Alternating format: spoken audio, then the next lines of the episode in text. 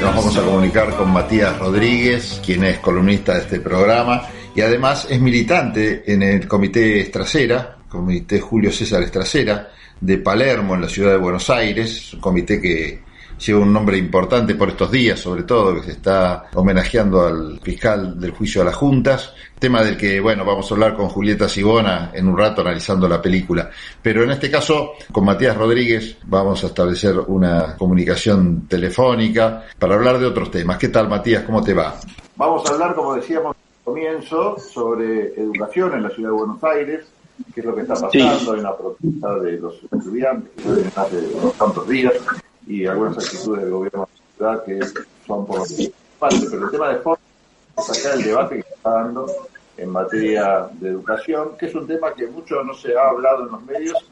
¿Qué pasa con la educación en particular en la ciudad de Buenos Aires? Ustedes desde el Comité Trasera, Matías, han hecho un comunicado bastante interesante, que se convirtió en una voz dentro del radicalismo de lo novedoso porque el partido se había mantenido bastante callado con respecto a todo este tema. Bueno, ¿qué es lo que ustedes decían en ese comunicado y cómo está la situación?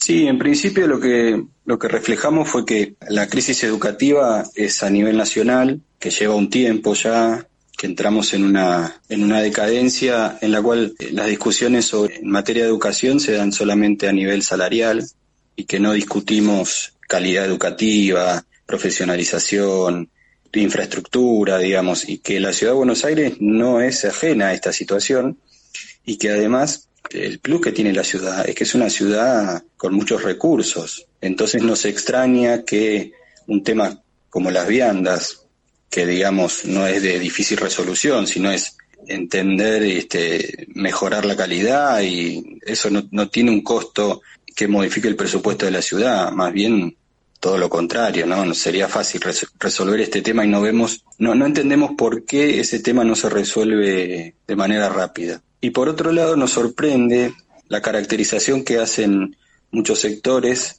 sobre la protesta de los estudiantes, ¿no? Me parece insólito que a esta altura de la historia estemos caracterizando a los estudiantes por una protesta totalmente legítima como infractores de la ley o como vándalos o como lo que vos Ah, seguramente hayas leído en los medios de comunicación. Estudiantes toman colegios porque es la única forma que tienen también de manifestarse y hacerse oír, como decíamos.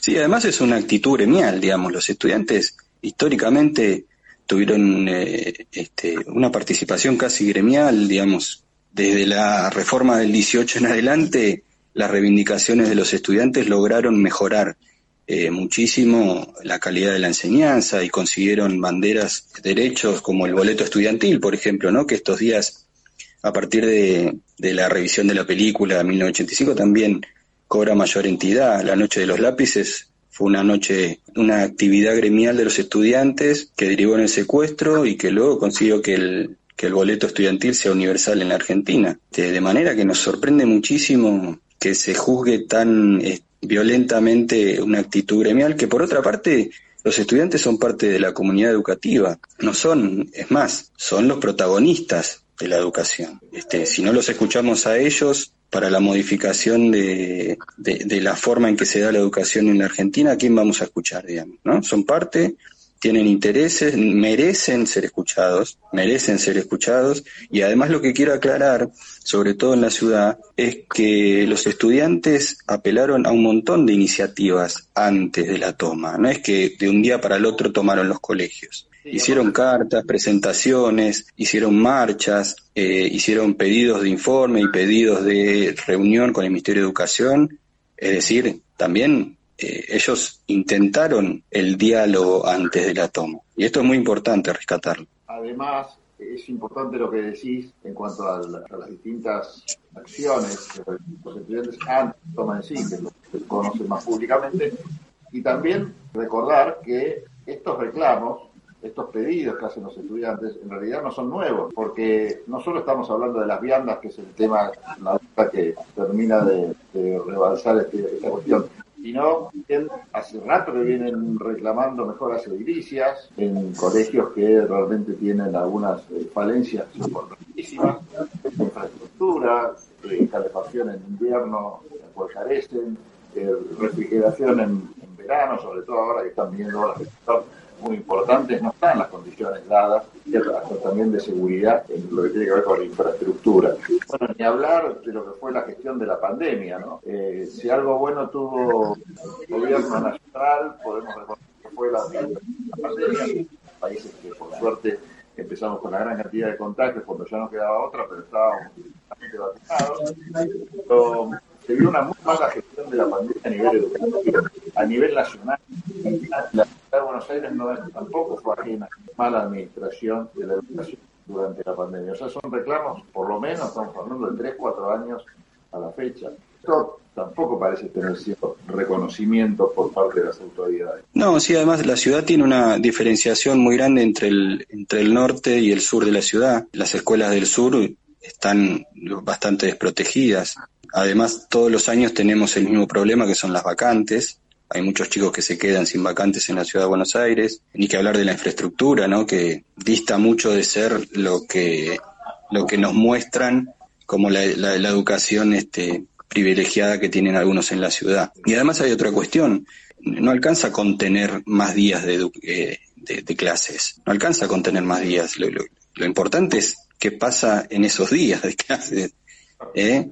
Eh, cómo se enseña, qué calidad, en, como decías vos, durante la pandemia se hizo hincapié en que las escuelas no se cerraban, pero está demostrado que la calidad hacia adentro de las escuelas, por más que estén ahí adentro los chicos, no es la que la ciudad merece. Y me parece que es, mucho, mucho discurso vacío sobre la importancia de la educación, pero a la hora de, a la hora de invertir, a la hora de mejorar la calidad educativa, eh, no, no, no se refleja con lo que los discursos públicos de los responsables dicen, ¿no?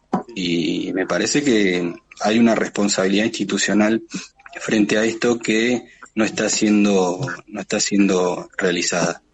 Y que los estudiantes lo único que hacen es reclamar las cosas que le parecen que están mal. Y me parece que la mejor forma de, de mejorar eh, la, la situación es escuchándolos simplemente escuchándolos y tratando de resolver el conflicto, que es lo que en definitiva tiene que hacer el Estado. No tiene que hacer otro, tiene que tratar de resolver los conflictos. Yo destacaba que este disparador de esta entrevista y de otras que se están dando en estos momentos, con un comunicado que hacen ustedes, los militantes del Comité de Trasera, que hace unos días, manifestando la, esta preocupación que estamos analizando en esta charla. ¿Por qué crees vos que la novedad del Comité de este documento?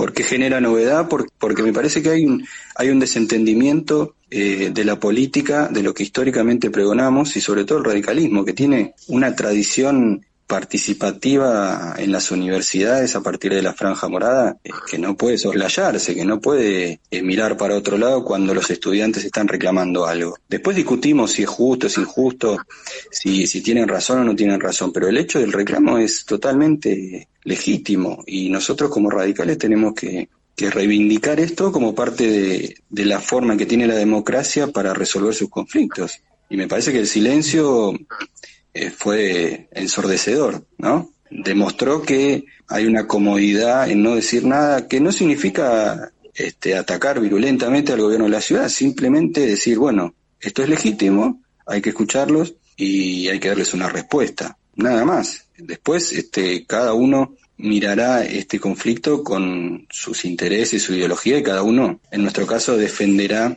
lo que parece correcto o incorrecto, pero me parece que hay una especulación política sobre cada cosa que sucede en la ciudad para no afectar o eh, modificar la interna partidaria y la cuestión de las elecciones, ¿no? de, jugar políticamente y electoralmente todos los conflictos que suceden.